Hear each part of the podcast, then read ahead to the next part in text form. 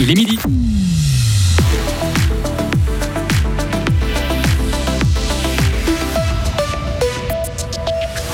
Être un bon même être à son toutou, ça s'apprend. Les propriétaires de chiens devront à nouveau potasser.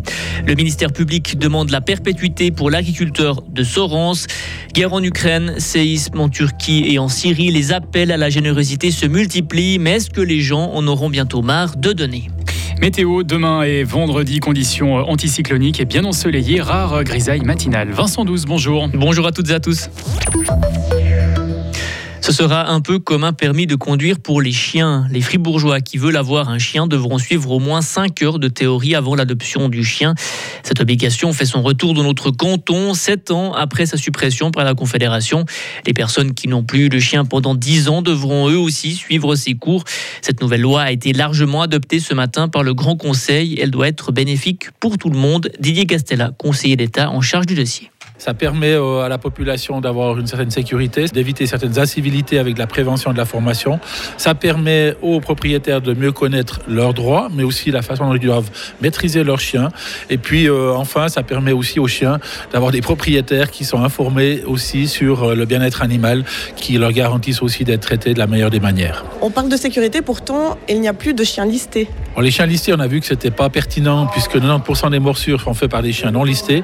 Et puis alors, ces chiens listés seront toujours soumis au test de conductibilité des chiens, puisque chaque chien, à partir de cette euh, mise en œuvre de la loi, sera évalué. Cette loi devrait entrer en vigueur l'année prochaine. L'agriculteur de Sorens, accusé d'avoir tué un père et son fils et d'avoir jeté leur corps dans une fosse à Purin, doit passer le reste de sa vie derrière les barreaux. Le ministère public a demandé la prison à perpétuité ce matin lors du troisième jour de procès. Pour le procureur, l'accusé de 33 ans coche toutes les cases requises par la loi pour remplir les critères de l'assassinat. Il a prémédité ce carnage, agi avec une effroyable cruauté pour un mobile égoïste, soit ne pas rendre 34 000 francs. Le tribunal rendra son verdict le 1er mars. Faire le salut hitlérien ou exhiber une croix gammée n'est pas interdit en Suisse. Des poursuites sont engagées uniquement si le but est de propager une idéologie raciste. La commission des affaires juridiques du Conseil national veut combler cette lacune et créer une loi spéciale.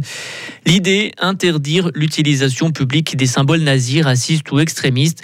La Fédération suisse des communautés israélites constate une augmentation des symboles nazis dans l'espace public. Mais comment établir une liste de tous les symboles concernés?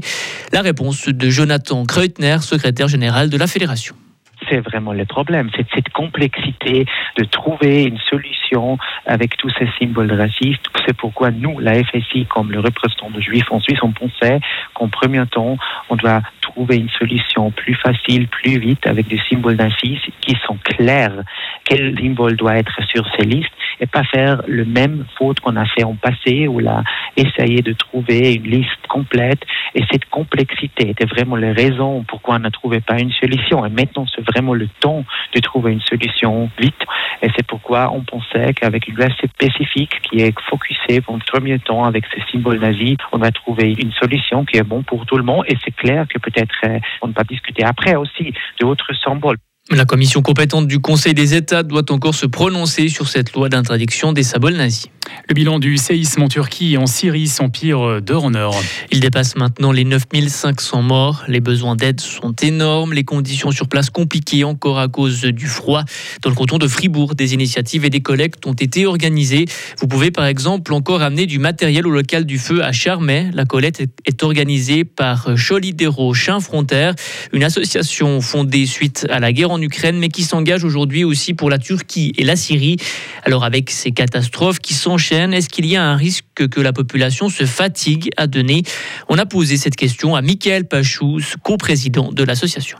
Probablement, probablement, malheureusement, c'est c'est le, le, lot qu'on a avec ces malheurs qui arrivent, quoi. Mais on espère que les gens se fatiguent pas.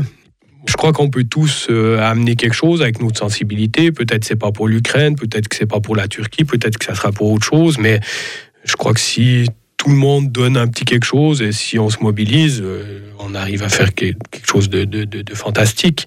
On n'appelle pas tout le monde à donner systématiquement, mais comme on dit souvent, chaque petit geste est important. Et si tout le monde fait un pas une fois de temps en temps, on arrive à, ensemble, on arrive à renverser des montagnes, je pense. Et c'est ça qu'il faut retenir. L'association est présente les soirées au local du feu à Charmey.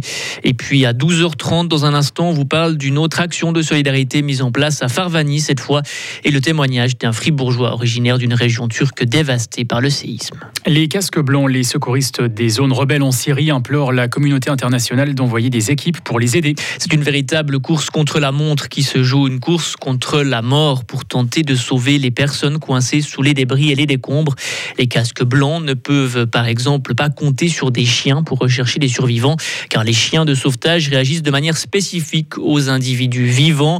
Les cadavres, en revanche, les laissent indifférents. C'est grâce à cette capacité que les canidés conduits par les sauveteurs suisses ont localisé hier quatre survivants du tremblement de terre au sud de la Turquie.